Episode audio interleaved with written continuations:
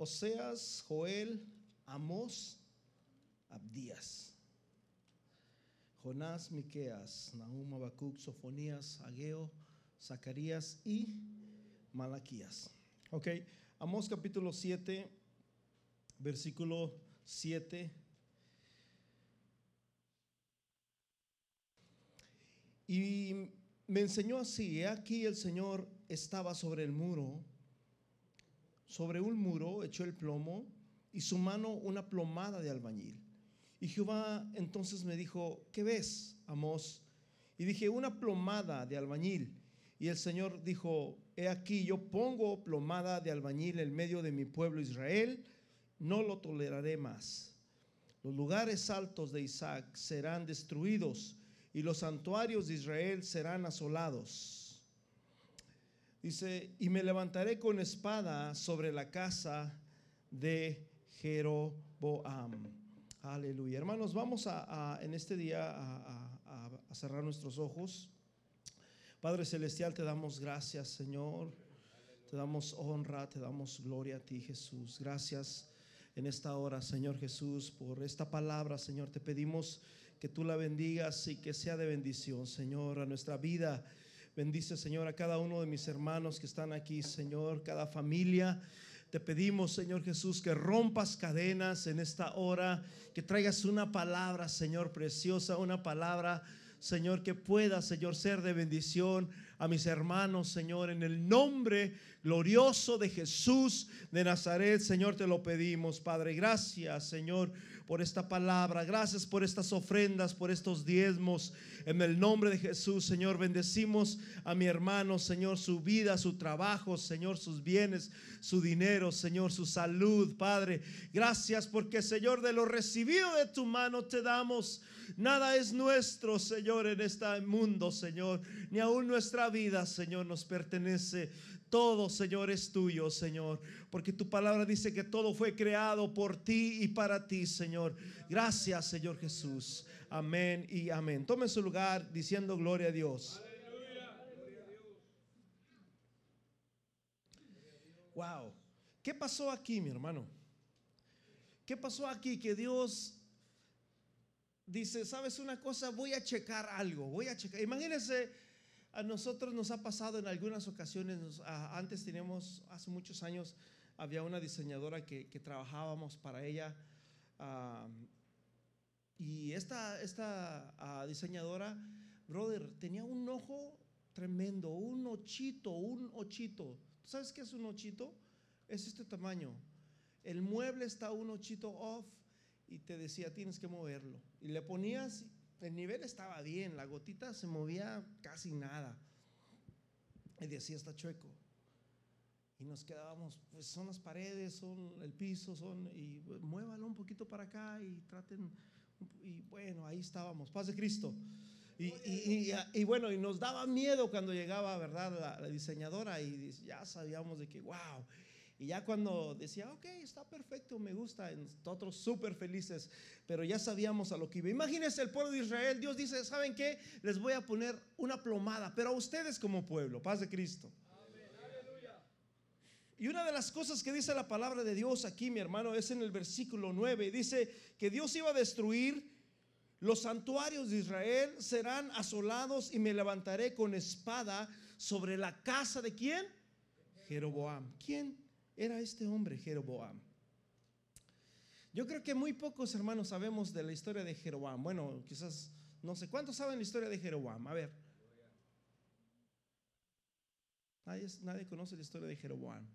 Bueno, yo creo que ah, aquí hay muchas enseñanzas en esta historia de Jeroboam, ¿verdad? Y les vamos a estar compartiendo quizás algunas de estas enseñanzas que son bien importantes, hermanos, para nosotros como cristianos. Ok, vamos a otra escritura rápidamente. Ahí en Primera de Reyes, queremos saber quién es Jeroboam, qué pasó, por qué es que Dios va a destruir a, a la familia de este hombre, porque dice sobre la casa de Jeroboam, o sea que Dios iba a destruir a su casa, a su familia, a sus hijos, a, toda la descendencia de Jeroboam, aún a sus padres, a todos los iba a destruir Dios. Primera de Reyes, capítulo 14. Pueden decir con un amén cuando ya lo tengan, amén. versículo 10 y 11. Dice de esta manera, por tanto he aquí que yo traigo mal sobre la casa de quién? Jeroboam. Y destruiré de Jeroboam todo varón, así el siervo como el libre en Israel, y barreré la posteridad de la casa de Jeroboam, como se barre el estiércol hasta que sea acabada. El que muera de los de Jeroboam en la ciudad lo comerán los perros, y el que muera en el campo lo comerán las aves del cielo porque Jehová lo ha dicho. ¿Quién era Jeroboam? ¿O qué hizo Jeroboam para que Dios haya decidido un mal tan grande sobre su casa? Bueno, para entender quién era Jeroboam, es bien importante que aprendamos quién era Jeroboam, paz de Cristo. Porque hermanos, Jeroboam, ¿cuántos conocen el reinado de oro?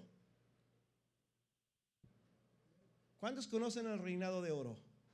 El reinado de oro del pueblo de Israel está constituido en tres reyes, que fue Saúl, aunque Saúl no fue buen rey, ¿verdad? Todos sabemos que Saúl era muy sensual, ¿verdad? Era muy, este, ah, ah, muy emocional Saúl. Eh, no, no, no, sabía esperar. a Saúl, hermanos, este, ah, nos habla en Primera de Samuel capítulo 13. el, eh, su hijo Jonatán, hermanos, se, pasa a, una guarnición de los hijos de Gaba y los derrota. Y después de esto los filisteos salen furiosos, hermanos. Y, se pusieron, hermanos, para atacar a Israel un gran ejército con más de 30 mil carros y 6 mil jinetes y soldados, dice, incontables.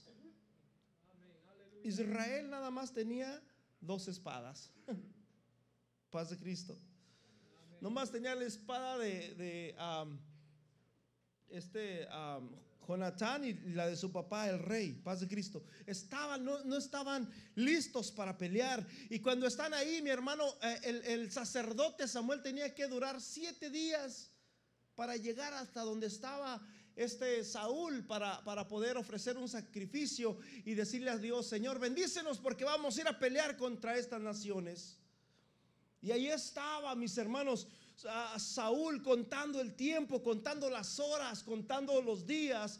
Y, no llegaba y no llegaba y se, se desesperó, paz de Cristo. Qué triste es cuando nos desesperamos y no confiamos y no esperamos en la promesa o en la voluntad de Dios. Se desespera Saúl y dice, ya sabes que yo también puedo ofrecer un sacrificio. No necesitamos al sacerdote. Yo soy el rey. Yo también puedo hacerlo. Lo mismo que hace él, yo lo puedo hacer. Yo sé cómo se hace. Yo lo he mirado tantas veces. ¿Y qué creen? Se desesperó y ofreció el sacrificio y Dios lo desechó. Posteriormente, ¿verdad? Cuando fue, hermanos, a la guerra, Dios le dije, destruye todo, destruye animales, destruye todo lo que hay ahí en, esta tierra. Y no, desobedeció nuevamente. Entonces, vemos a Saúl. Posteriormente, mis hermanos, vemos también a David.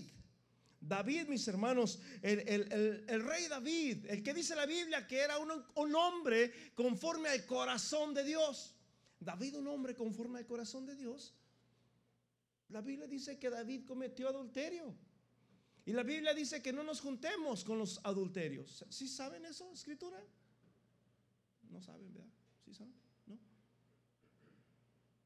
Primera de Corintios capítulo 7. Si quieren leerlo en su casa o como ustedes vean, ¿verdad? Bueno. Y David comete adulterio con una mujer que era casada. Posteriormente no solamente comete adulterio, fue y asesinó al esposo de la mujer. ¿Cuántos pecados son, mi hermano? Dos. Asesinó al esposo de la mujer, a Urias, su tío Eteo. Lo manda a mis hermanos a la guerra y le dice: ¿Sabes qué? Manden a Urias Eteo enfrente. Y cuando esté frente, se regresan para atrás. Y cuando se regresaron, dejaron al, al Urias, hermanos, indefenso enfrente del ejército y lo matan. Dos pecados, hermanos, de David. Paz de Cristo. En 2 de Samuel, capítulo 12, versículo 9, ahí nos habla, mis hermanos, eh, cuando llega el profeta y le dice, ¿por qué menospreciaste al Señor haciendo lo malo a sus ojos, matando espada a Urias, elitita, y tomando por mujer a su mujer?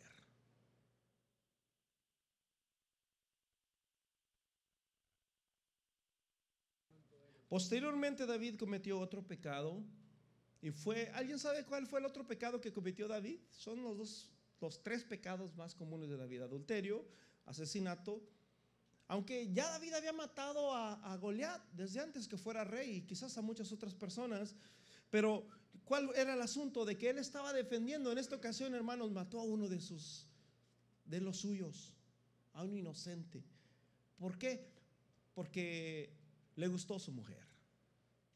Paz de Cristo. Digan paz de Cristo. Ok, después hermanos, David cometió otro pecado. ¿Alguien sabe cuál era ese pecado, el tercer pecado de David? Censó al pueblo. Primera de Crónicas capítulo 21. Dice la Biblia que Satanás incitó a David para que hiciera un censo. David, cuéntalos a ver cuántos son. Para que sepas, si vienen los ejércitos de allá, tú tienes que saber cuántos están en, el pueblo. De tal manera de que David ya no estaba poniendo o estaba quitando la confianza que tenía en Dios y la estaba poniendo en el pueblo, paz de Cristo. Y a Dios no le agrada, mis hermanos, cuando nosotros ponemos la confianza en el hombre. Dice la Biblia, maldito el hombre que confía en el hombre. Segundo, tercer pecado prácticamente de David. Posteriormente, mis hermanos, ¿quién reinó el tercer rey después de David? El hombre más sabio. El hombre, mis hermanos, que, que le pide a Dios sabiduría. Si Dios te dijera el día de hoy, pídeme lo que tú quieras, ¿qué le pedirías? Algunos un carro, otros una casa, otros, qué sé yo, quizás los papeles para este país. Este, ah, yo no sé qué le pedirías. Salomón le pidió sabiduría. Dame sabiduría para poder gobernar a este pueblo. Dios le dio una sabiduría tal que todos los, los reinos de ese mundo iban, mis hermanos, solamente a ver el reino de Salomón y se quedaban sorprendidos de la sabiduría que tenía este hombre, paz de Cristo. Ese era el hombre, mis hermanos, más sabio que usted jamás se pueda imaginar, mis hermanos, Salomón. Aleluya. Se me, se me, se me fue el este, la, la cita de, de, Salomón, donde nos habla, me parece que es en Primera de Reyes, capítulo 17, no recuerdo bien. Aleluya. Gloria a Jesús. Santo eres Cristo Bueno, y, y, y, hermanos, y dice la Biblia, mis hermanos, que después de estas cosas, después de todo esto que, que, que pasó, que, que sucedió, que aconteció, resulta, mis hermanos, que dice la palabra de Dios que las mujeres, las mujeres, mis hermanos, declinaron el corazón de Salomón. Después de ser el hombre más sabio, mis hermanos, Salomón, hermanos, cayó de la presencia de Dios. Paz de Cristo. Salomón cae, mis hermanos, de, la presencia de Dios y empieza, mis hermanos, a, seguir, hermanos, a, las, el amor, ¿verdad?, de las mujeres. Y esa fue, mis hermanos, la perdición de Salomón. Me parece que está en Primera de Reyes, capítulo, uh, capítulo 12. ¿Sí? ¿Estamos bien?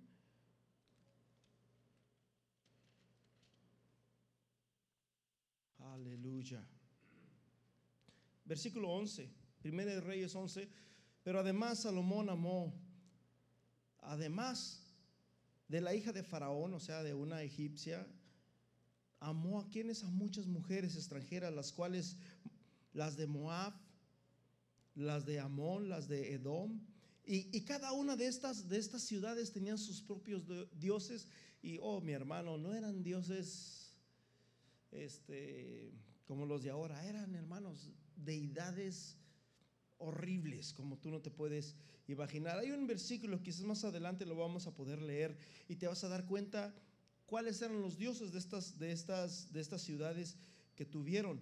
dice el versículo 3, y tuvo 700 mujeres reinas y 300 concubinas y sus mujeres desviaron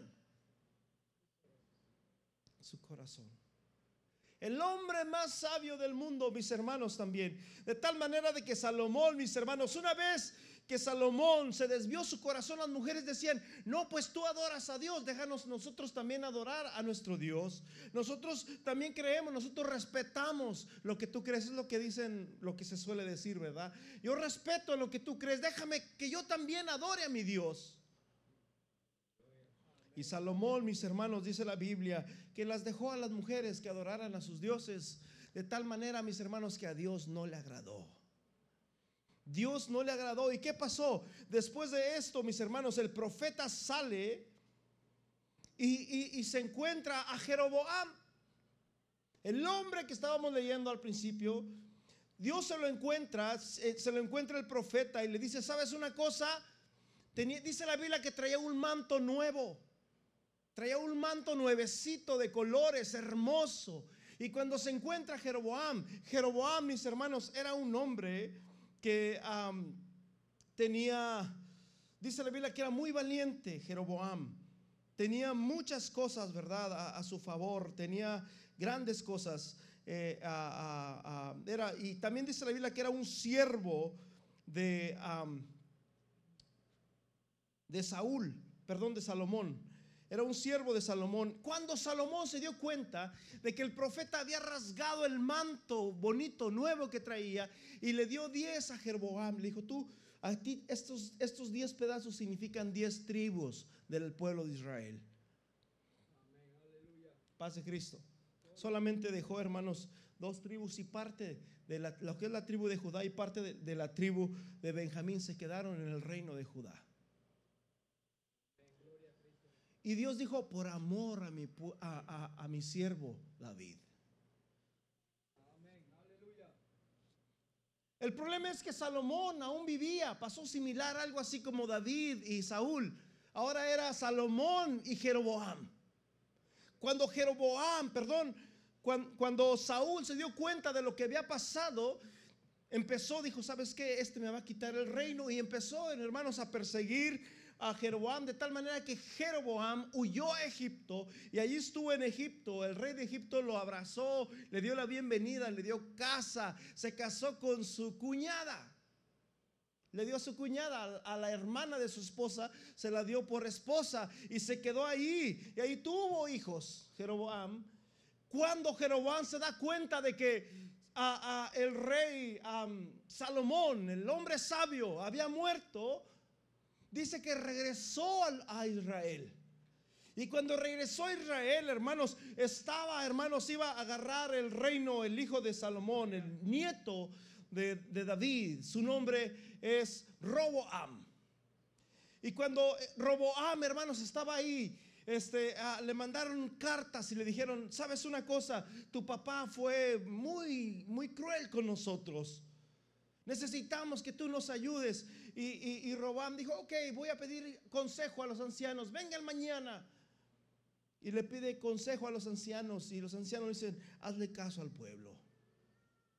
Después no se conformó con el consejo de los ancianos.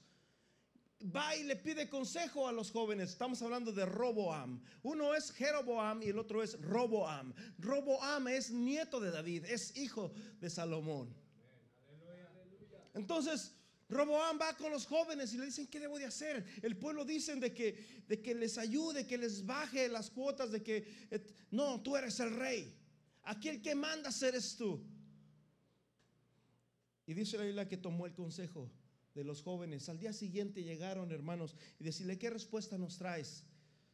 Para ese entonces dice la Biblia que el pueblo de Israel ya habían buscado a Jeroboam, el nombre que hablamos al principio. Ya lo habían ido a buscar ¿Sabes una cosa? Nosotros sabemos lo que el profeta profetizó en ti. Nosotros sabemos lo que pasó ese día. Nosotros queremos que tú vengas con nosotros. Si Roboam no hiciera lo que nosotros queremos, porque el pueblo quería que Roboam hiciera lo que ellos querían, si él no hace lo que nosotros queremos, queremos que tú reines sobre nosotros.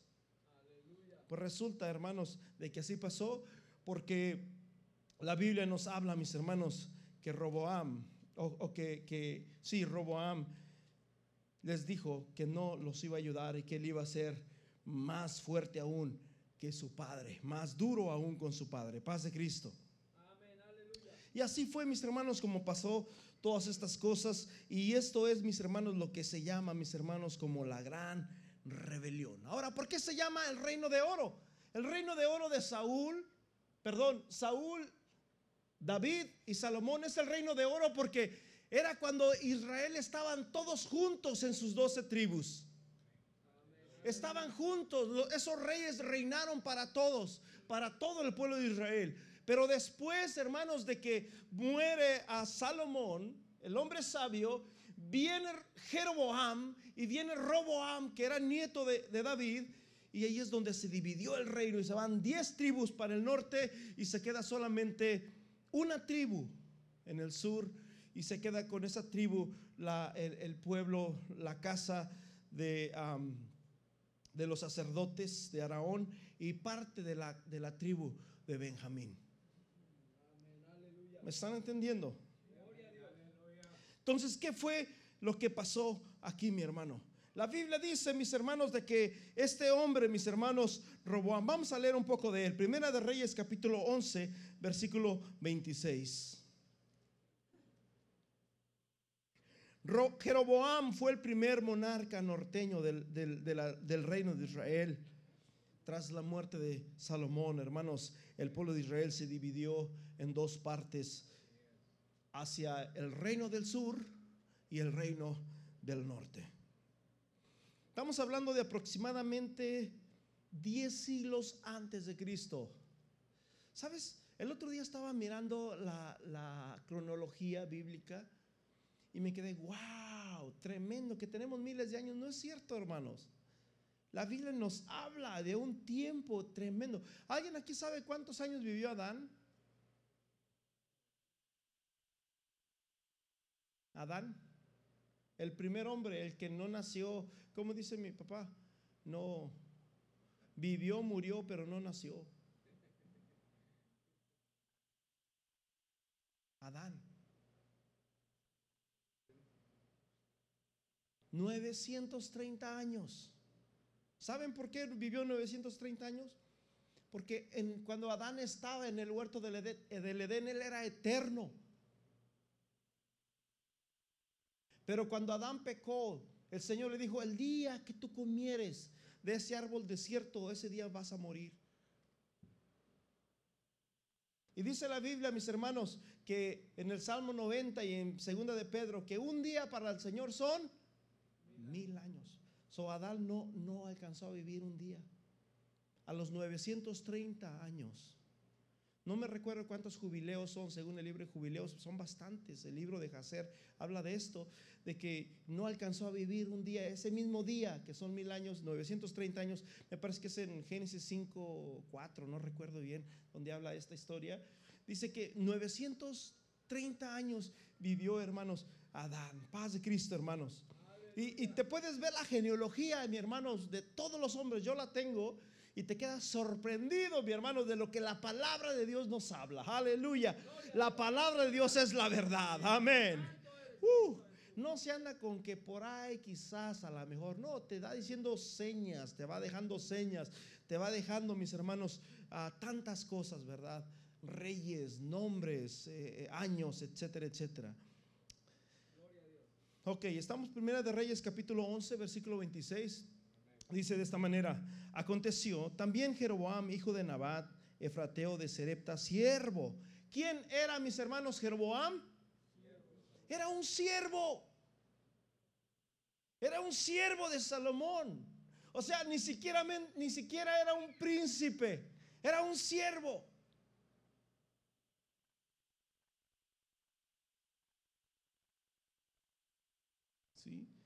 Y aquí nos empieza a hablar, mis hermanos, la historia de este hombre. Era un siervo de Salomón, pero este hombre se enoja en gran manera. Y sabes qué? Se molestó por un, así como la mayoría de los, sabes qué? Es triste, mi hermano, que la mayoría de nuestros, ¿qué se puede decir? Complejos, de las locuras que hacemos los humanos, a veces son de cositas tan simples. Nos molestamos con la esposa por una simpleza, nomás por una mosca que se cruzó. Mi hermano Martín hace años contaba la historia de un matrimonio que, que se acababan de casar y que miraron una rata y dice que no, la esposa dijo, oh, una rata, una rata. Y el esposo era ratón. No, que era rata, que era ratón, que era rata. Y empezaron, casi se iban a divorciar. Mandaron traer a los suegros. ¿Y qué pasó? No, pues que yo no la quiero. Y que esta mujer y que hay que acá. Y, bueno, ¿y cuál es el problema? Pues es que una rata salió y, y pues ella dice que era rata. Yo digo que era ratón. Ah, pero ¿cómo se van a pelear, muchachos? Miren, eso nos pasa a todos los matrimonios. Y empiezan a darle y dicen, ay, pues sí, ¿verdad? Y empezaron a reírse. Qué tontos somos, nos andamos divorciando por una rata. Y le dice el esposo, pero es ratón. Y otra vez empezó la pelea, brother. Pero no, que era rata, era ratón. Y así estaban, paz de Cristo. Y así somos los humanos, hermanos. Nos peleamos, hermanos, por tonterías. Paz de Cristo. Dice la Biblia, hermanos, que este hombre Jeroboam estaba molesto. Versículo siguiente. ¿Sí estamos ahí? La causa por el cual este alzó su mano, o sea, se molestó contra el rey Salomón, fue esta. Qué preciosa es la Biblia. Paz de Cristo. Salomón edificando a Milo, o sea, Salomón estaba construyendo, hermanos, una ciudad. Dice que cerró un portillo. ¿Quién sabe qué es un portillo?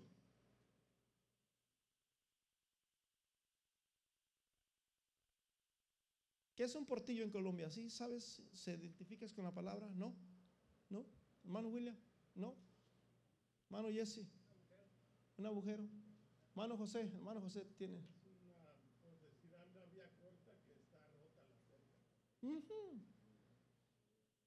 Es como, no es una puerta, o sea, es, es simplemente, es, está la cerca aquí, pero alguien tumbó ahí por ahí, no sé, alguien lo tumbó ahí para pasar, para no dar la vuelta a la cerca, pues nos pasamos por ahí, por arriba, paz de Cristo.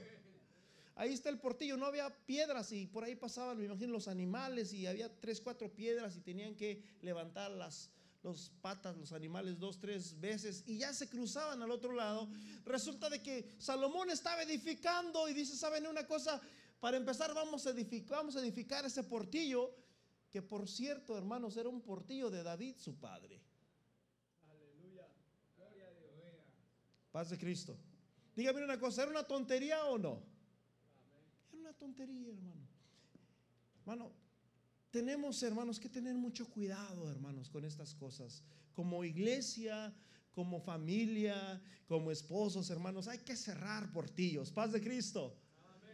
Hay que cerrar portillos porque a veces nos acomodamos, hermanos, a lo fácil en México, mi hermano. Estoy hablando de mi país, pero en México, hermanos, hay portillos por todos lados, caminitos por ahí, por entre la selva, o sea, nadie quiere los, los todo el mundo anda buscando atajos. Paz de Cristo. Resulta de que Salomón cerró el portillo y se ofendió, mis hermanos, Jeroboam, de tal manera de que pues hubo grandes pleitos. Pero es más, si tú te pones a leer desde el versículo 15, te das cuenta de todos los enemigos que tenía Saúl. Y en realidad no eran muchos, eran como unos tres. Tenía enemigos que, que no estaban de acuerdo con él y eran como unos tres los que estaban de acuerdo, pero Después, hermanos, en, estos versículos más adelante nos habla, hermanos, de este hombre que se llama Jeroboam y que quedó marcado en la Biblia. Paz de Cristo. Estamos hablando de 900, hermanos, aproximadamente 928, 910 años antes de Cristo. Imagínense, si fuéramos, si Cristo estuviera ahorita aquí, esto sucedió hace aproximadamente unos 900 años atrás casi, casi en, en, la, ah, se me fue la, la ¿cómo le dicen? En, la Edad Media, más o menos por ahí pasaría esto, si fuera, si Cristo estuviera aquí ahorita. O sea que estamos hablando aproximadamente de unos tres mil años casi atrás de, de, de ahorita. Paz de Cristo. Aleluya, gloria a Dios.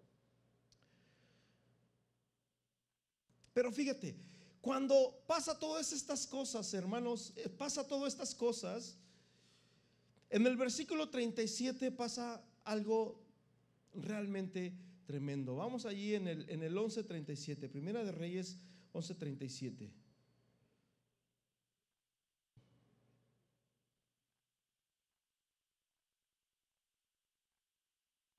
Bueno, les voy a parafrasear lo que dice quizás del 35, yo no, yo no sé, por ahí adelante, lo que le estaba diciendo del manto cuando llega este, este, este profeta, lo, lo corta el manto y le dice a ti te doy 10 y, se van a quedar dos allá por amor a mi siervo. Dios le está diciendo a este hombre.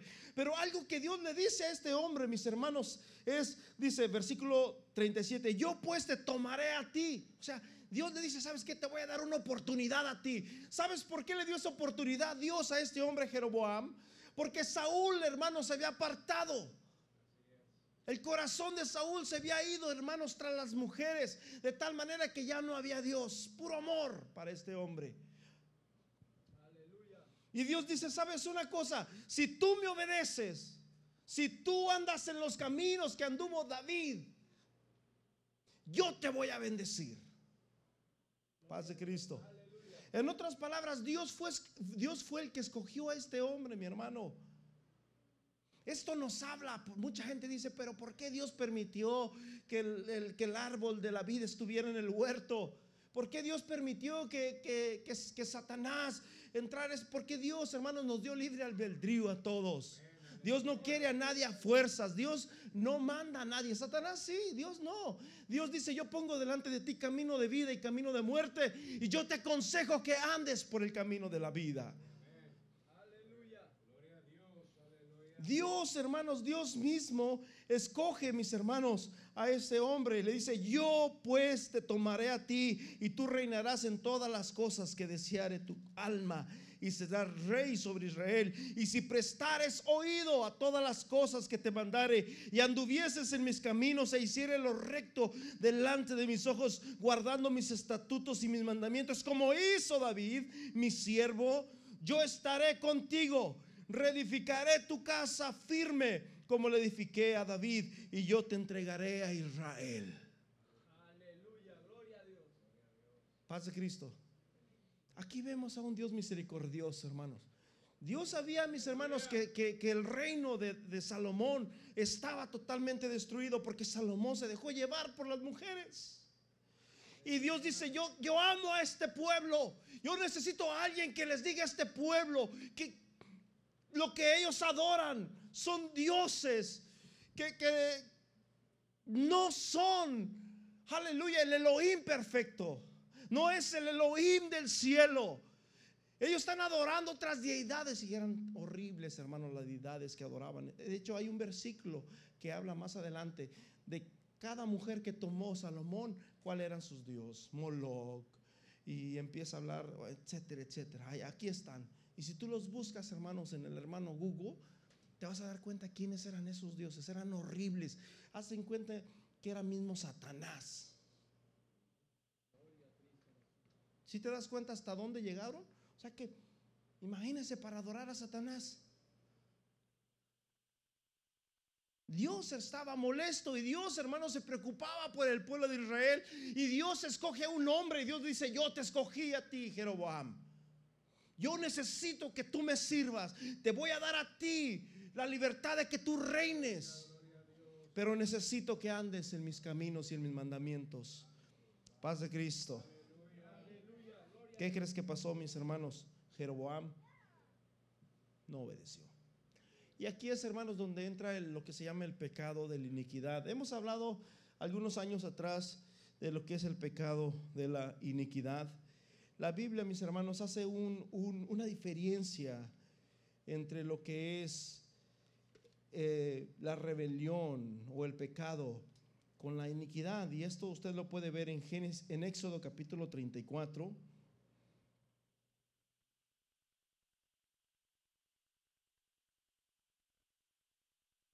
Versículo 7 dice que, que guarda misericordia millares. Aquí es cuando Dios le dice a, a Moisés, yo voy a pasar delante de ti, tú no me puedes ver, pero yo voy a pasar delante de ti. Escóndete detrás de esa roca. La roca es Cristo. Aleluya. Escóndete detrás de la roca. Yo voy a pasar por, por delante de ti. Y dice la Biblia que cuando Dios pasó estaba Moisés escondido en la roca y empezó a escuchar una voz que decía, yo soy el Señor. Aleluya. Versículo 5 dice, Jehová descendió en la nube y estuvo allí con él proclamando el nombre de Jehová. Y pasando Jehová por delante de él, proclamó Jehová, Jehová, Jehová fuerte, misericordioso y piadoso, tardo para la ira y grande en misericordia y verdad, que guarda misericordia a millares y perdona la iniquidad la rebelión y el pecado. O sea que está separando todas estas cosas y que da y que de ningún modo tendrá por inocente al malvado y visita la iniquidad de los padres sobre quienes? Sobre los hijos, de los hijos hasta la tercera y cuarta generación. Aleluya. Mi hermano, pues eso fue lo que pasó precisamente. Por eso es que Dios, hermanos, nos habla tanto la palabra de Dios de Jeroboam, que Dios iba a destruir, hermanos, a Jeroboam la iniquidad, hermanos, es algo que se va heredando. Son pecados que se van heredando. Paz de Cristo. Que, es que, que van persiguiendo a la familia. Son consecuencias que hacemos nosotros y que las llevan nuestros hijos. Y, y así se va la iniquidad que fue. ¿Se acuerdan cuando estaba un hombre ciego? Y dice que estaba este hombre ciego y los discípulos le preguntan a Jesús, ¿quién pecó? ¿Este, su mamá o su papá?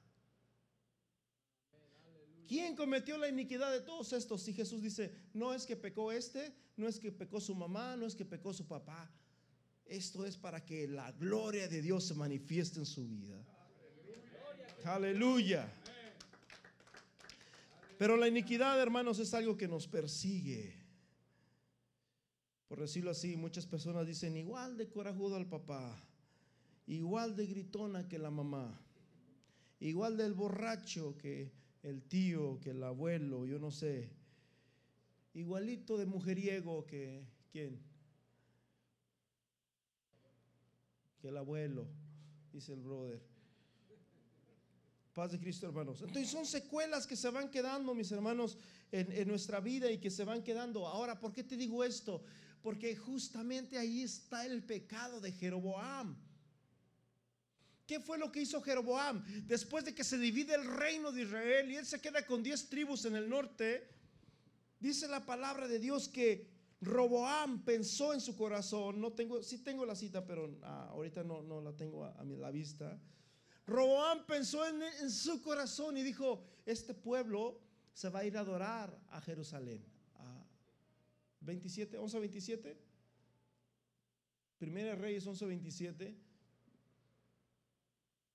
Y, yo cuando leía esto dije, wow, la mayoría de las cosas más tremendas que nos habla la Biblia son cuando pensamos con el corazón. Paz de Cristo, hermanos. Porque la Biblia de Dios nos dice en, en Ezequiel, hermanos, 27, en Isaías 14, de que Satanás pensó en su corazón y dijo, voy a subir en su corazón, o sea, no lo gritó. ¿Cuántos piensan? Yo no sé lo que, lo que estás pensando ahorita tú. En Primera de Corintios capítulo 4, si no me equivoco, capítulo 5, no recuerdo bien, dice porque nadie conoce al espíritu del hombre sino el hombre que está en él. ¿Quién conoció a Dios? Yo no sé lo que usted está pensando. ¿Sí? Pero también dice la palabra de Dios, mis hermanos, en Jeremías 17, versículo 10, si no me equivoco, dice, engañoso es el corazón. Y cuando pensamos en el corazón, ay, ¿qué estarán pensando de mí? Ay, no me saludaron, se me hace que, ay, y empezamos a pensar en el corazón. Y hermanos, esos, esos pensamientos, hermanos, regularmente son desastrosos, paz de Cristo. Aleluya. Creo que todavía no está el versículo ahí, ¿verdad? 12.27. Primera de Reyes 12.27.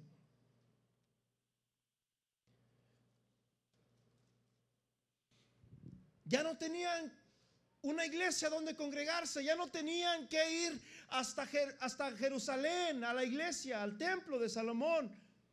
Y, empieza a pensar, Jeroboam, ¿qué, voy a hacer? Si este pueblo sube a sacrificar a, Jerusalén, pues probablemente se van a ir, ¿verdad? Como, o, los va a convencer el, el, rey Roboam y, y, al último me van a matar, me van a destruir y no, no, no, no, no, no. ¿Qué, ¿Qué debo de hacer? Consulta a su pueblo y ¿sabes qué hizo mi hermano? Ahí nos dice, si este pueblo subiera a ofrecer sacrificios en la casa de Jehová en Jerusalén, porque el corazón de este pueblo se volverá a su señor Roboam, rey de Judá, y me matarán a mí y se volverá a Roboam, rey de Judá. Es importante que, entendamos quién era Jeroboam. Jeroboam fue el cuarto rey. Aunque hubo dos reyes ahí, que era Roboam y Jeroboam, ¿verdad? Pero eh, ahí fue, mis hermanos, donde vino la gran división con este hombre, a, Jeroboam. Entonces él empieza a tener celos y dice, no, si suben para allá, se van a quedar allá. ¿Qué vamos a hacer? No, vamos a, levantar aquí nosotros una iglesia también. Y empezó a construir, mis hermanos, dos lugares. Dos lugares. Y les empezó a decir al pueblo de Israel, no tienen que ir hasta Jerusalén. Es pesado ir hasta Jerusalén allá a adorar a la casa de Dios. Vamos a hacerlo nosotros aquí. Vamos, vamos a ponerlo cerquitas. Supongamos que, que Jerusalén es Atlanta, supongamos. Entonces nosotros estamos aquí. ¿Saben qué? No vamos a ir hasta Atlanta a adorar. Vamos a hacer una iglesia en Camin y vamos a hacer también una iglesia en Beaufort o vamos a hacer una iglesia en Alfareta. Y, de esa manera los que vivan en esta área pues se van aquí, los que vivan allá, allá. No tenemos que ir hasta allá. O sea, era comodidad. Diga conmigo, comodidad. Eso fue, mis hermanos, lo que pasó. Pero que el otro pecado que pasó, mis hermanos, aquí fue que Jeroboam hizo dos becerros de oro, uno para cada lugar. ¿Se acuerdan de Araón? Hizo dos becerros de oro y dice, Israel, aquí están tus dioses que te sacaron de Egipto. Y el pueblo de Israel, hermanos, como estaban, era fresquecito lo que estaba, lo que acababa de acontecer con Roboam. Estaban heridos ellos también, estaba pasando algo difícil en ese pueblo, estaban cegados totalmente, dijeron, amén, aleluya. Y hermanos, y así fue como entró, hermanos, el pecado. Pero antes, Dios le dijo, si tú me sigues, si tú andas en mis caminos, si tú andas en santidad y guardas mis mandamientos, yo voy a restaurar tu casa y te voy a dar todo el reino de Israel. Las doce tribus van a ser para ti. Pero este hombre, mis hermanos, pensó, se dejó de... ¿Por quién se dejó llevar? ¿Por la palabra de Dios o por su corazón? Por su corazón. Y hermanos, ¿y qué creen? Justamente ahí, hermanos, pasó lo que usted no se puede imaginar. Primera de Reyes, capítulo 15, versículo 34, vemos al rey Basa. Y, solamente voy a, decirles unos cuatro o cinco reyes, porque la verdad son muchísimos reyes los que habla de esto. Primera de Reyes, capítulo 15, versículo 34. Aleluya.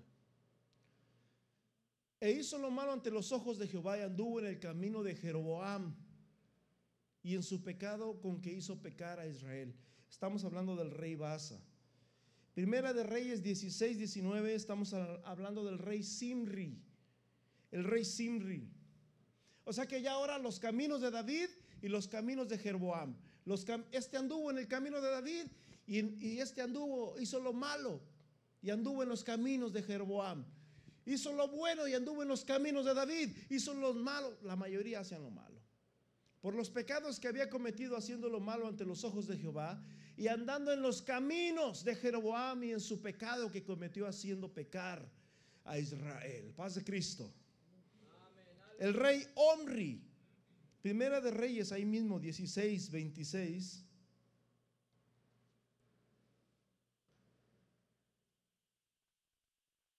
Pues anduvo en todos los caminos de Jeroboam, hijo de Nabat, y en el pecado con el cual hizo pecar a Israel, provocando a ir a Jehová, Dios de Israel, con sus ídolos. Dice, anduvo en los caminos de Jeroboam, hijo de Nabat, y en el pecado en el cual hizo pecar a Israel. Otro rey, el rey Acaf. Primera de Reyes 16, 30 y 31. El rey Acaf es uno de los reyes más malos que usted se puede imaginar que habla la Biblia. Y reinó Acab, hijo de Omri, sobre Israel en Samaria 22 años. Y Acab, hijo de Omri, hizo lo malo ante los ojos de Jehová, más que todos los que reinaron antes de él. Este fue el que tuvo a una mujer que se llamaba Jezabel. Versículo. Porque le fue ligera cosa andar en los pecados de Jeroboam hijo de Nabad, y tomó por su mujer a Jezabel, hija de Edbal, rey de los Sidonios, y fue y sirvió a Baal y lo adoró. Imagínate quién es Baal, brother. Y bueno, hay más. Segunda de Reyes, capítulo 3, habla de Joram. Segunda de Reyes, capítulo 13, habla de Joacás y etcétera, etcétera, etcétera.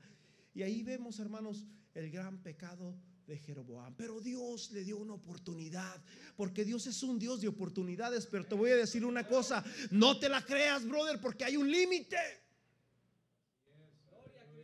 Y Satanás ya no tiene límite. Por eso es que Satanás se molestó tanto con Adán. Porque una vez que Satanás lo hizo caer, hizo que cometiera pecado e hiciera lo malo delante de Dios, Dios aún siguió teniendo misericordia de Adán. Y Satanás decía, no es posible, este ya pecó. ¿Por qué es que sigue la misericordia de Dios ahí? Porque Dios es un Dios misericordioso. Y Satanás siguió engañando, engañando y engañando. ¿Cuántas veces no engañó a Adán? Muchas veces. Muchas veces. Hay un libro que es el libro de Adán y allí habla todo lo que sufrió Adán después de que sale del huerto del Edén. Cómo Satanás iba cada día y, trataba de hacerlo caer. En la primera oscuridad que pasó en la noche, que estaba ahí solo y le decía a Eva, ¿dónde estás? No te veo, ¿dónde estás? Él pensaba de que esa, esa, oscuridad era la eternidad. Y Dios le dice, no te preocupes, solamente son 12 horas, al rato sale el sol. Y empezó, mis hermanos, este hombre a, ahí a darle. Posteriormente viene Caín, hermanos, y ahí fue donde Satanás se hizo de las suyas. Caín mata a su hermano Abel porque tenía celos de él. Lo mata, lo destruye. Y una vez que lo mata y lo destruye, mis hermanos, Satanás se ríe, jajaja, ya destruyó ahora sí esta familia. Y Adán ya no tuvo más hijos, hermanos. Si tú lees Génesis capítulo 5, hasta después tuvo otro, otro hijo más, se llamaba Seth. Sin embargo, la descendencia de Caín, hermano, se hizo tan grande. Imagínense cuántos pecados no había ahí. Pero aún así, Dios seguía teniendo misericordia para nosotros. Y es algo que Satanás no odia. Por eso dice la Biblia que Satanás anda como un león rugiente buscando a quien devorar. Porque no quiere que nadie se salve, sino que todos perezcan con él. Cada uno de los que están aquí, hermanos, tenemos un regalo bien especial. ¿Sabes cómo se llama ese regalo? Esperanza. Y la Biblia dice que la esperanza no avergüenza. La Biblia dice que la esperanza, y Satanás ya no tiene esperanza. Por eso él anda, hermanos, bien, bien molesto, bien enojado, mis hermanos. Y él quiere que lleguemos a ese límite, hermanos como el que llegó este hombre. Jeroboam, Dios es un Dios misericordioso.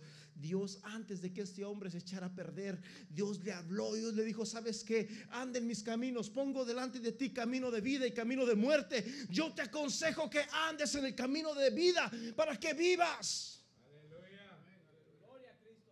Se perdió el camino. Jesús dijo: Yo soy el camino, la verdad y la vida.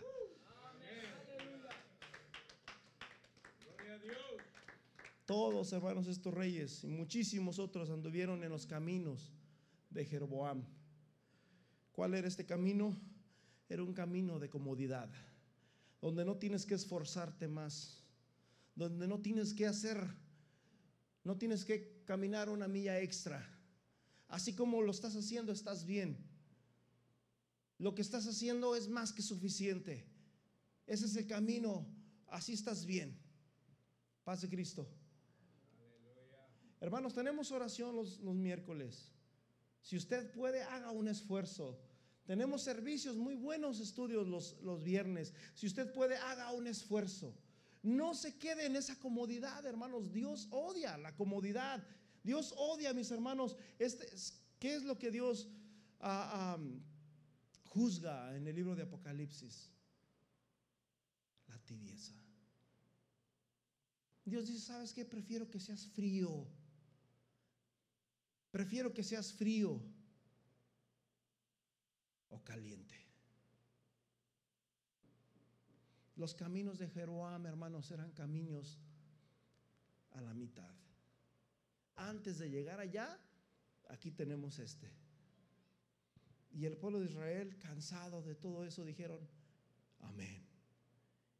Y esa es la razón por la cual, hermanos, toda la familia de Jeroboam en ese entonces murió. Más adelante les vamos a contar la historia, hermanos, del hijo de Jeroboam y de la esposa de Jeroboam. Pero hermanos, salgamos de la comodidad. Jesús nos dijo, si alguien te dice, llévame este bulto una milla, ¿qué dijo Jesús? Ve dos. Si alguien te dice, dame la espada, dice Jesús, dale también la túnica, la capa.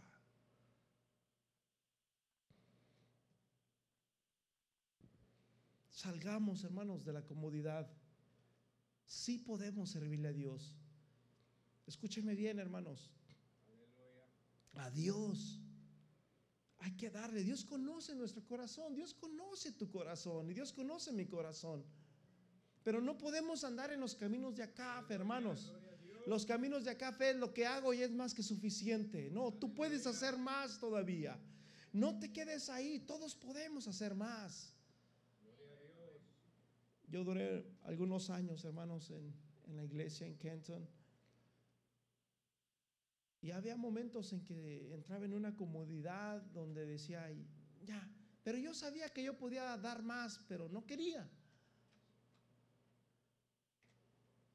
Cuando estaba en Texas, estaba otra familia, la, familia Márquez, mi hermano Mike los conoció, mi hermano Lupe también. Muy buenos músicos, excelentes músicos, profesionales. Yo acababa de aprender a tocar bass. Estaba, ah, ¿cómo se llamaba el del, del keyboard, Mike? Joel. ¿No te acuerdas? Y estaba el, de la batería, no recuerdo quién era, no recuerdo sus nombres, y bueno, tocaban bien, yo estaba en el bass ahí todo asustado. Y sabes qué, yo, yo, yo, yo no me esforzaba. Y ellos estaban, vale acababan de salir esas canciones, brother, nuevecitas en el disco. Y ya nosotros las estábamos tocando ahí, bien hechecitas. Y yo no me esforzaba. Cometí un error. Y lo hacía hasta como de adrede. Paz de Cristo. Yo sabía que yo podía esforzarme más, pero no lo hacía. Me recuerdo el último servicio que estuve allí en la iglesia de Grand Prairie con el pastor Mario Rodríguez. Yo iba a regresar a México ya esa semana. Era mi último servicio allí. Y ese servicio lo disfruté tanto y toqué como nunca. Y yo me quedé, si así yo hubiera tocado todos los otros servicios, Qué diferencia. Paz de Cristo. Pero a veces nosotros mismos nos ponemos los límites. ¿Sí, me refiero? O sea, nosotros mismos somos los que, los que nos conformamos con eso y no queremos la milla extra. Hermanos, esos son los caminos que hizo Acab. Y esos caminos hicieron tropezar al pueblo de Israel. De tal manera que Dios dijo, voy a destruir a toda la casa de Jeroboam. voy a destruir a toda su casa. Y más adelante vamos a ver esto, hermanos, todo lo que pasó. Y, vamos a darnos cuenta a dónde nos lleva la rebeldía. Paz de Cristo. Hebreos capítulo 2, versículo 2, dice, Hebreos 2, 2. Aleluya.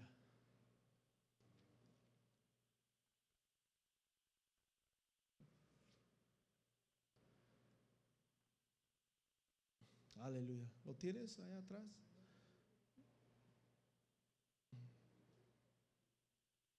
Ahí está. Porque si la palabra dicha por medio de los ángeles fue firme y toda transgresión y desobediencia recibió justa retribución, ¿cómo escaparemos nosotros si descuidamos una salvación tan grande?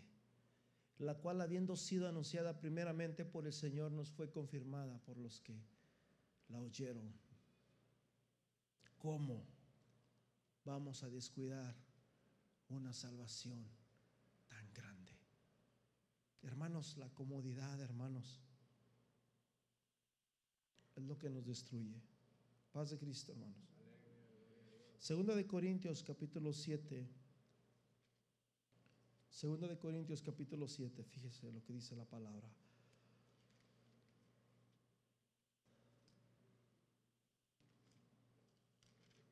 El pueblo de Israel estaba bien feliz, súper contentos porque ya no tenían que esforzarse e ir hasta Jerusalén.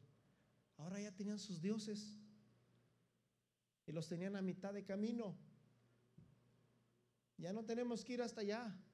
No tenemos que subir hasta ese hasta la montaña, hasta hasta Hebrón, hasta Jerusalén. Es molestoso, es cansado todo eso. Vamos a quedarnos aquí. Ahí está. Así que, amados, puesto que tenemos tales promesas, una salvación tan grande, limpiémonos de toda contaminación de carne y de espíritu, perfeccionando la santidad en el temor de Dios. Así que, amados, teniendo tales promesas, hermanos, tenemos promesas. Amén, aleluya. Gloria a Dios. No, no sé si entendieron, brother. Tenemos promesas. Aleluya. Tenemos promesas, brother. Hay, una, hay, hay un canto, hay una promesa en la Biblia que es para ti, para mí. Satanás ya no tiene eso, brother. Sus demonios ya no tienen eso. Nosotros, hermanos, tenemos esa promesa. Limpiémonos. Fíjate, Hebreos capítulo 12, versículo 12, por lo cual, Hebreos 12, 12, por lo cual levantad las manos caídas y las rodillas paralizadas. Esas promesas, hermanos, nos deben de levantarnos. Levantarlas, hermanos. Cuando uno está cómodo, ¿verdad? En- la cama o en el sofá, ¿qué es lo que pasa? A veces hasta te duelen, hermanos, las piernas y andas manqueando y sales todo torcido, porque, hermanos, hasta de cansar, de estar sentado uno se cansa. Levantar las manos caídas y las rodillas paralizadas, que se empiecen a mover.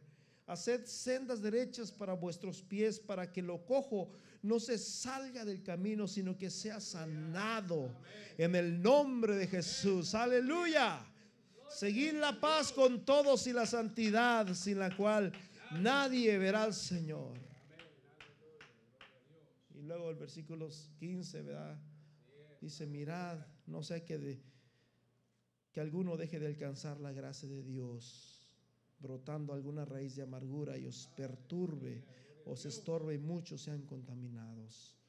Hermanos, hoy es el día, hermanos, de que Dios puede sanarte. Paz de Cristo. Ya, hermanos, ya no es tiempo de estar dormidos. Ya no es, ya la noche está avanzada. La Biblia dice que nosotros somos hijos de luz, No somos hijos de las tinieblas, somos hijos de luz. Somos del día, mis hermanos. Y la palabra de Dios tiene promesas, así como Dios le dio una promesa a Jeroboam. ¿Qué crees que hizo Jeroboam con esa promesa? La aventó por no sé dónde. Dios te está dando una promesa a ti, mi hermano. Y esta promesa, hermanos, se encuentra en Hebreos capítulo 4, versículo 7. Fíjate, mi hermano, lo que dice Dios. Y Satanás dice que Dios es un Dios malo. Hmm. Dios es un Dios bueno. Hebreos 4:7 dice de esta manera, hermano, tú puedes. No, no pongas límites. No pongas límites. Tú puedes.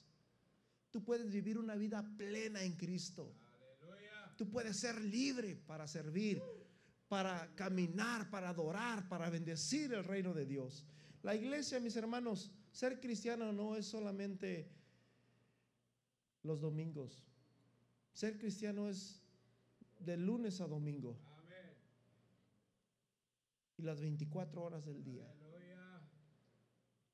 Otra vez determina un día, hoy, diciendo, después de tanto tiempo por medio de David, como se dijo, si oyeres hoy su voz, no endurezcas vuestro corazón. Dios sigue hablando. Isaías 5, ¿quién? ¿A quién enviaré y quién irá?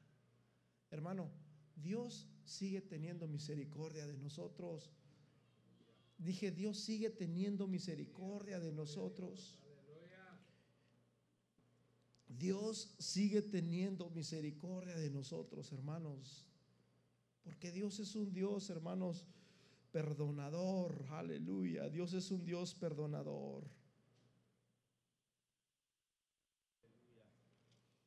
Dios es un Dios perdonador.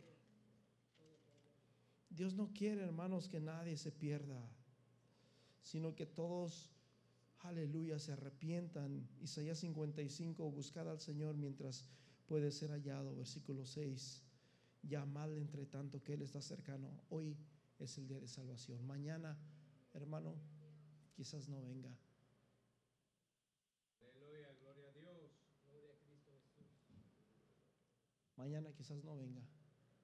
Un día les voy a predicar acerca de lo que Jesús dijo, si no os arrepentís, todos pereceréis igualmente. Porque muchas veces pensamos que los que se tienen que arrepentir son los borrachos, son los, las prostitutas y los prostitutos, los que se tienen que arrepentir son los homicidas, son los fornicarios, los adúlteros, pero yo no le hago mal a nadie. Pero Jesús dijo, antes os digo, si no os arrepentís, todos pereceréis igualmente. Y hay una gran enseñanza ahí, hermano. Y hoy, hermanos, estamos escuchando la voz de Dios y la voz de Dios es amable, brother. Yo te invito a que vengas aquí a este lugar. Yo te invito para que vengas a este lugar, hermano. Gloria a Dios. Aleluya. Santo es el Señor. Aleluya. No no hagas duro tu corazón, brother. Si oyeres hoy su voz, no hagas duro tu corazón. O sea que es de nosotros, ¿verdad? Tú te das cuenta cuando dices nada. Yo no quiero. Por eso dice la Biblia que Dios, hermanos, quiere darnos un corazón de carne. No importa lo que tú hayas hecho, brother. Es más, es más, te voy a explicar para que entiendas.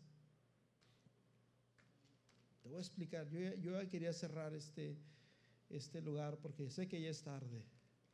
Pero te voy a explicar para que entiendas. Ahí en, en Marcos, si no me equivoco, capítulo, capítulo 13. Fíjate, brother. Lo estoy haciendo porque te amo. Aleluya.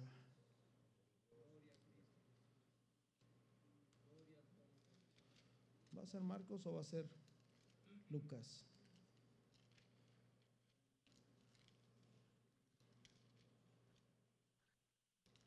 Va a ser Lucas, me parece.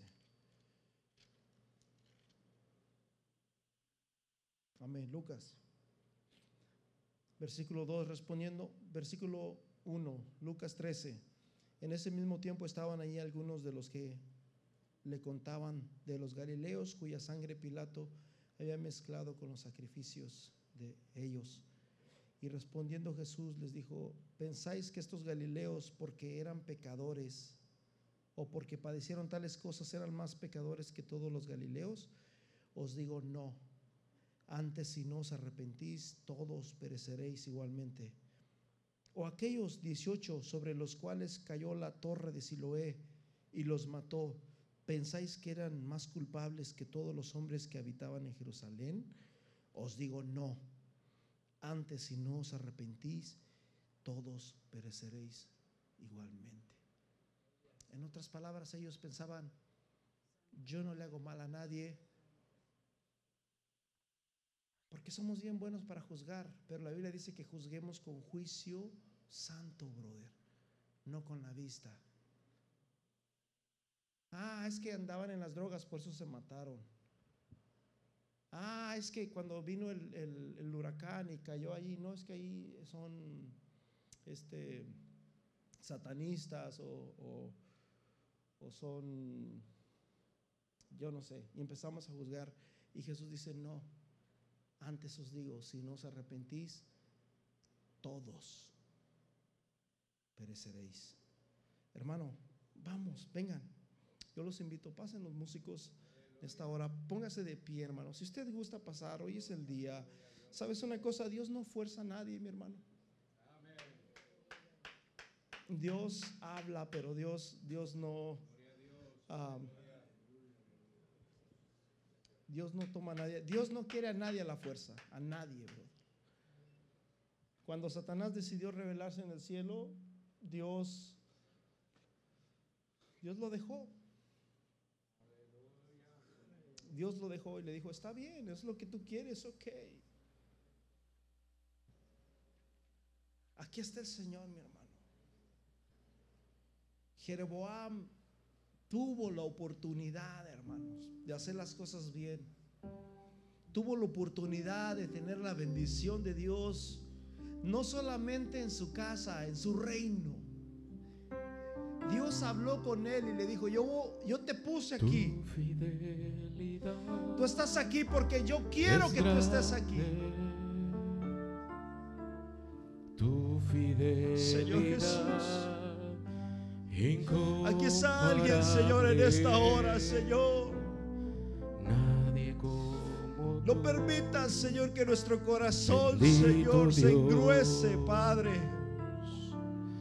Grande. Levanta, Señor, aleluya. Levanta, Señor, esas manos caídas. Tu fidelidad. Levanta las manos caídas en el nombre de Jesús. Fidelidad. Señor, te pido, Señor, por una bendición, incomparable. Oh, Ramaralaya, Salamaralaya. Siramaralaya. Bendito Dios. Oh, Ramaralaya, Siramaralaya. Activa, Señor. Activa, Señor. Activa, Señor. Activa, Señor. Levanta, restaura. es Restaura. Trae, Señor, aleluya, fe. Trae paz, trae amor, trae gracia. En el nombre de Jesús de Nazaret. Señor. En el nombre deJesús. Nadie En el nombre de. Jesús. Tú tienes misericordia. Tú tienes misericordia, Señor. Grande Tú eres el que levantas al caído, Señor, al pobre y al menesteroso, Señor. Señor, los caminos, Señor, de Jeroboam. Es grande. Oh, aleluya, en el nombre de Jesús. Levanta hombres de un corazón limpio. Hombres, Señor, aleluya, que vayan una milla extra, Padre, en el nombre de Jesús. En el nombre de Jesús. Rompe. Señor, todo límite en el nombre de Jesús. Grande es tu fidelidad. No hay límites para servirte, Señor. Oh, Quiero llenar tu trono de alabanza. Quiero llenar tu trono de adoración. Quiero llegar y postrarme en tu presencia y adorarte, Señor. Fuerzas, Señor. Yo las quiero como las de tu trono de alabanza. Yo quiero llenar tu trono de adoración. Señor, quita todo límite, Señor. Usa, Señor Jesús, este corazón, estas en jovencitas, en el nombre de Jesús de Nazaret. En el nombre de Jesús de Nazaret. Oh, Ramaralaya, yo quiero llenar tu Bendice, trono Señor, de a mi hermano, Padre. alabanza. En el nombre de Jesús de Nazaret, Señor. Llénalo, Señor, con tu presencia. Ríos de agua viva. Señor, en su vida y su familia, Padre. En el nombre de Jesús. en el nombre de Jesús, Señor. Levanta, restaura, Señor. Levanta, restaura. Jesús. En el nombre de Jesús. De Jesús. Todo límite, Señor. Todo aquello, todo conformismo. Yo quiero, yo quiero. Sea derrubada, Señor, su vida en el nombre de Jesús. en el nombre de Jesús. En el nombre de Jesús. En el nombre de Jesús. La paz de Dios que sobrepasa todo entendimiento. Señor, levanta, restablece. En el nombre de Jesús. Gracias, Señor. Bendice, Señor, este hogar. Bendice este hogar, Señor, esta familia. Señor. Amén, amén, amén, amén, amén. En el nombre de Jesús. Las promesas del Señor son En siempre amén. Cuando leo el tu palabra canto Bendice esta familia, Señor, en el nombre de amén. Jesús. A la de orden del Señor En el nombre de Jesús. respondo amén. En el nombre de Jesús. Oh, Amén, amén. Todo amén. peso es derribado en el Amén, nombre de. Jesús. Todo peso es derribado en el nombre de Jesús. rindo. La gloria recibe toda la honra. Precioso Señor Jesús. Quiero levantar a ti mis manos, dile. Quiero levantar a ti mis manos. Maravilloso Jesús, milagroso Señor. Llena este lugar de tu presencia. Haz descender tu poder a los que estamos aquí. Creo en ti, Jesús, en lo que harás, en lo que harás en mí. Creo en ti, yo creo en ti, Jesús. Oh, sí, Señor y lo que harás en en mí. Créelo, créelo, créelo. Recibe toda la gloria, recibe toda la honra, precioso Señor Jesús, recibe Aleluya, tú eres la libre en esta hora. La seréis verdaderamente libres. precioso Libre para adorar, Jesús. libre para bendecir, libre, aleluya. Quiero levantar a ti mis manos. Levanta las manos caídas Maravilloso Jesús. y las rodillas paralizadas. Milagroso Señor. Llena este Gracias, lugar Señor. Con tu Gracias. Señor, por tu palabra. Porque sabemos que sigues teniendo misericordia para nosotros. Gracias, Señor. Yo creo en ti. Gracias, Cristo. Jesús. En lo que harás. Y lo que harás en mí. Oh, creo en ti, Jesús. Yo creo en ti, Jesús. Yo creo, yo creo en tu palabra. Y lo Creo en tu promesa. En mí. En mí. En mí. Recibe toda la gloria. Recibe toda la honra. Precioso Señor Jesús. Recibe toda la gloria. Recibe toda la honra. Precioso Señor Jesús.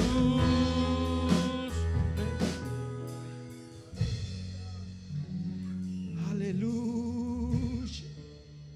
Aleluya. Levanta tus manos, mi hermano. Levanta tus manos ahí. Cierra tus ojos. Y dice la palabra, puesto que tenemos tales promesas, limpiémonos de todo pecado que nos hace día. Sabemos que la sangre de Cristo es la que nos limpia de todo pecado. Pero aquí la palabra de Dios nos está diciendo, le está hablando a los creyentes, le está hablando a aquellos, aleluya, que una vez ya han sido lavados en la sangre de Jesús. Hay que cortar con algunas cosas, hermanos, aleluya, que nos impiden, que nos impiden seguir con el conformismo. En el nombre glorioso de Jesús, Señor. Gracias por este pueblo. Gracias por esta palabra, Señor. Gracias por cada uno de mis hermanos, Señor. Ayúdanos, Señor, a no andar en los caminos de. Jeroboam, Señor. Porque, Señor, fue mal, Señor, como terminó, Señor, todo esto. En el nombre de Jesús. Gracias por mi hermano, Señor. Amén y amén. Aleluya. Aleluya. Hermanos, ya saben quién fue Jeroboam. Saúl, Daniel, perdón, Saúl, David, Salomón, Jero- Roboam y Jeroboam. Amén, ahí fue donde estuvo la cosa y ahí es donde Dios, ese, ese pecado, hermanos, se quedó en el pueblo de Israel hasta la fecha. Y hay que cortar con ese pecado en el nombre de Jesús. Amén. Las cosas viejas quedaron atrás y todas son hechas nuevas. Que Dios me los bendiga, que tengan una semana de bendición. Que Dios los bendiga en su trabajo, hermanos, en el camino, en amén. todos los lugares donde estén. Amén. Dios me los bendiga. Quedamos despedidos. Que no se vaya alguien, hermanos, que no los salude. Saluda a todos, abrázalos, amén. Y, y- y en el amor de Jesús. Dios los bendiga.